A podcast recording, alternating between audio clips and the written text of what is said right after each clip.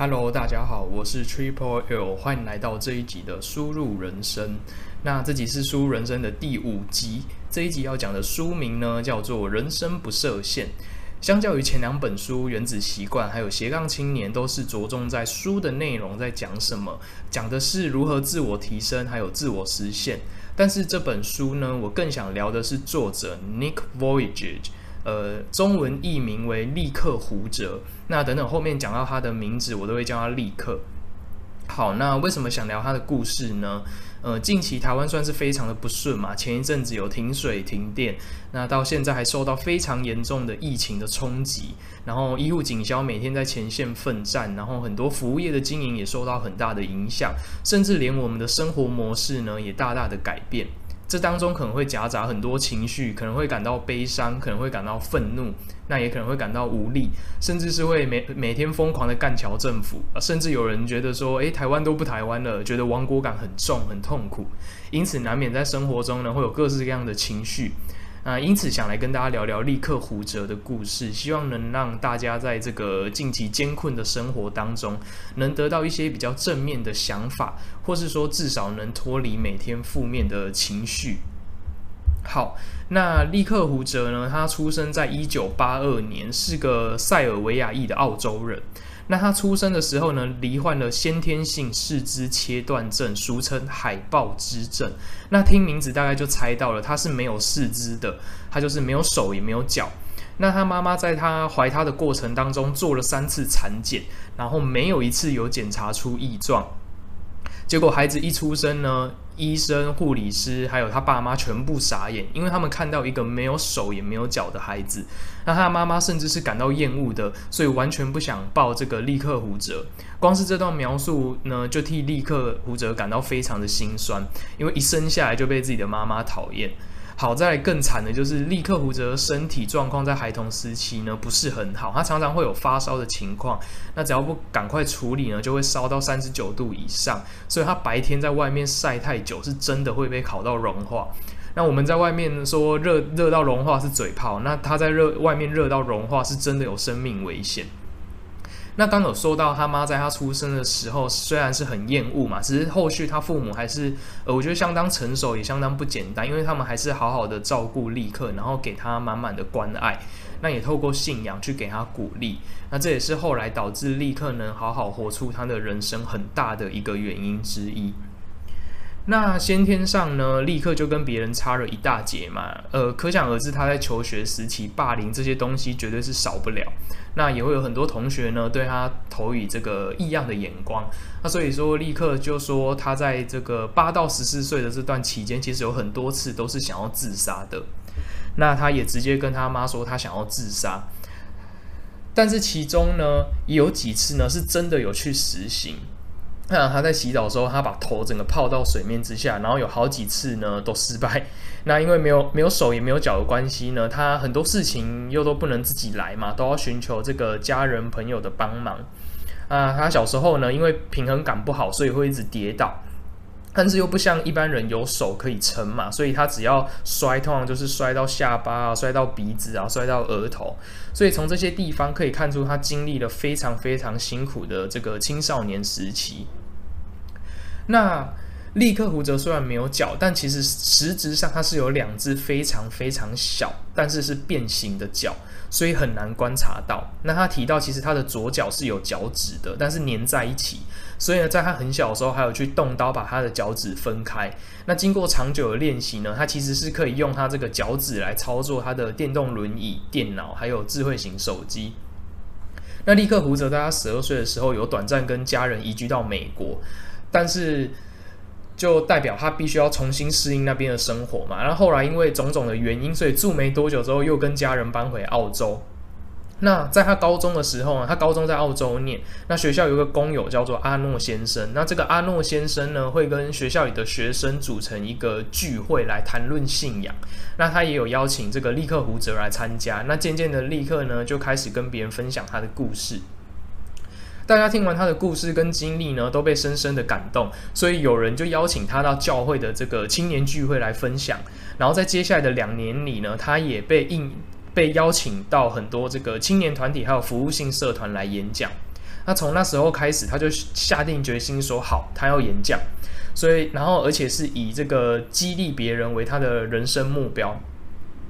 但是在那个立刻十九岁的时候呢，他打电话给学校，然后他就是去推销自己的演讲，但是呢学校拒绝。那他拒绝之后，他就再推销，学校又再拒绝，然后就这样，他被拒绝五十二次之后之后呢，他终于获得一个演讲机会。那这个演讲机会就只有五分钟跟五十美元的薪水，但是呢，从那时候开始呢，就正式开启他的这个演讲生涯。那在他出版这本书的时候呢，那时候是二零一零年，那时候他二十八岁，已经在全球有二十几个国家演讲过，然后举办了超过一千五百场演讲，而且他演讲的地方很多，除了一般比较熟知的教会啊、学校啊、体育馆啊，那甚至还包括贫民窟、乐界中心、监狱、红灯区这一些。好，那他也成立一个这个非营利组织，叫做 Life Without Lips，呃，中文译为没有四肢的人生。那他的学历也是相当不错，毕业于澳洲的这个 Griffith University 格里菲斯大学，在全球也是有排名前三百大。而且他很厉害的是，他其实是拿这个双学位，他拿的是会计还有财务规划。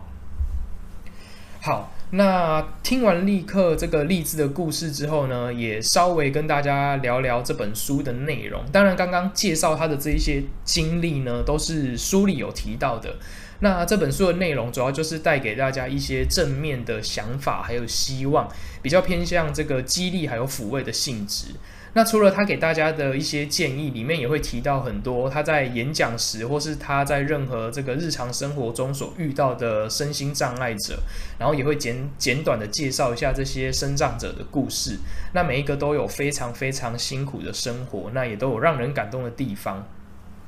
通常看完这些人的遭遇之后，真的会觉得自己真的是相对相对非常幸福。那我也截取书里面我觉得还蛮受用的一些正向思考分享给大家。好，就是立刻有提到他在成长的过程中，一开始会觉得让别人照顾他的一切日常起居是很正常的。那确实也是这样嘛，他都已经没手没脚，你还希望他能够干嘛？但是到了青少年时期呢，他开始有自尊心，所以他决定尽量要把所有事情都能够自己完成，就是跟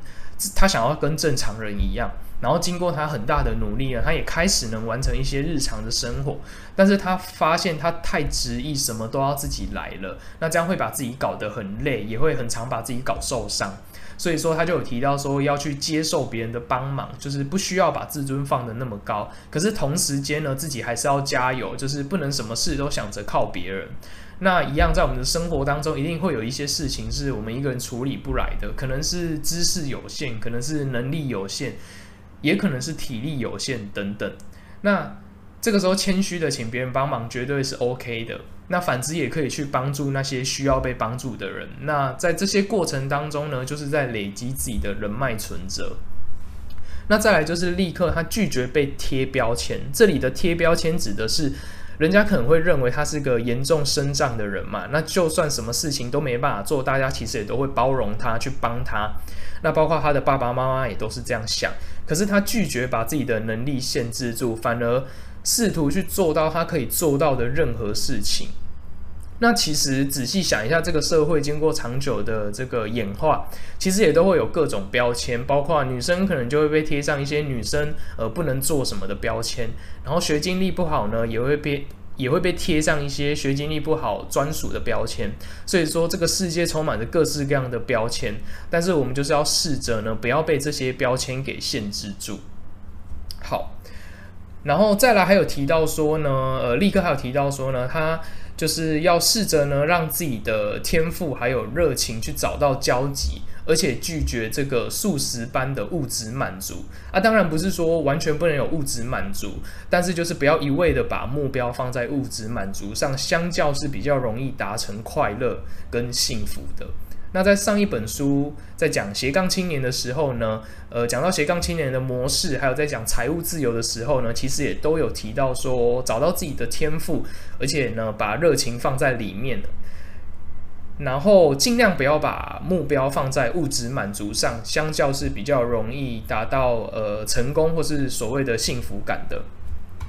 那立刻在这个众多的世界巡回演讲当中，甚至包括他的这个成长阶段呢，也都有很多突发的改变，是他无法掌控的。那他提到人生当中有很多改变，很难完全照着自己想要的方向走，而且你也没办法掌控。就算这个改变是我们想要的，也不一定是以我们期待的方式出现。但是他还是鼓励大家绝对要保持耐心，就是做好每一个当下，只要不放弃，都会有自己期待的改变发生。但是重点就是必须保持耐心。那这一本书呢，大概就是分享到这边，最后再跟大家分享两个立刻亲身经历，我觉得还蛮好笑的故事。呃，前面提到立刻他其实可以操操纵这个智慧型手机，只是是用他的脚趾头来操操纵。那他操控的地方呢，离他说话的地方实在是太远了。那也不是每一个场合都适合开扩音，所以他就想出一个办法，就是他按完按键之后呢，用他的左脚把手机往上抛，然后抛起来之后呢，再用他的脸颊跟他的下巴来固定手机。然后他足足练了一一整个礼拜，然后练到整个脸都被手机打到 OK，，最后终于练成功。可是好笑的是，他才刚学会这招，然后这个头戴的蓝牙式耳机就出现，所以他这个方法就不再需要，他最多就是拿这招来表演给呃朋友看，这样娱乐大家。所以说，人生就是充满着太多变化，无从掌控。那另一个故事就是，立刻在他的演讲当中都会示范他的失败哲学，就是大家常听到从哪跌倒就从哪站起来，或是什么跌倒七次就要站起来八次。那他会故意跌倒，而且让自己的腹部朝下，然后再用额头顶着东西站起来。不过有一次呢，他到一间学校去演讲。然后工作人员太认真了，他特地把场地全部都打蜡，结果导致呢，因为场地太滑，所以他故意倒下之后实在是站不起来，因为地板真的是太滑，所以他直接在演讲台上求救说，希望有人可以把他扶起来。好，那这是两个比较有趣、比较好笑的故事，跟大家分享一下。那看完立刻的故事，还还有这本书之后呢，确实会觉得蛮激励人心的。因为讲真的，其实他没手没脚的样子站在台上，大家就差不多知道他经历过什么了，也差不多知道他的人生有多辛苦。那也因为这样，所以他讲这些正面思考的东西才更有说服力。那我自己是觉得啦，痛苦真的是比较出来的。呃，看到别人比自己还痛苦，你就会觉得自己好像没那么痛苦了。举例来说，像是在这个股票市场里面，你输了五万，觉得很心痛；结果自己的朋友输了五十万，突然就觉得，哎干，好像没那么痛了。所以说，用另外一个角度来想，如果你的人生很难、很痛苦，那你也算是功德一件，因为你让别人感受到自己好像跟你比起来呢，好像就没有那么痛苦了。那当然这是开玩笑的啊，我觉得就是好好爱自己，然后好好爱别人。那不管再怎么惨，世界上绝对都有比你还惨的人。就像这个立刻胡泽在他的书里面呢，也多次提到说，他觉得自己绝对就是这世界上最悲惨的人了。结果事实证明，有更多比他还要这个辛苦的人，也同样努力活着自己的人生。好，所以我觉得大家就是还是尽量要去珍惜自己啊，然后感恩自己呃现在所处的生活。那以上呢就是第五集的人生不设限，那我们下次见啦，拜拜。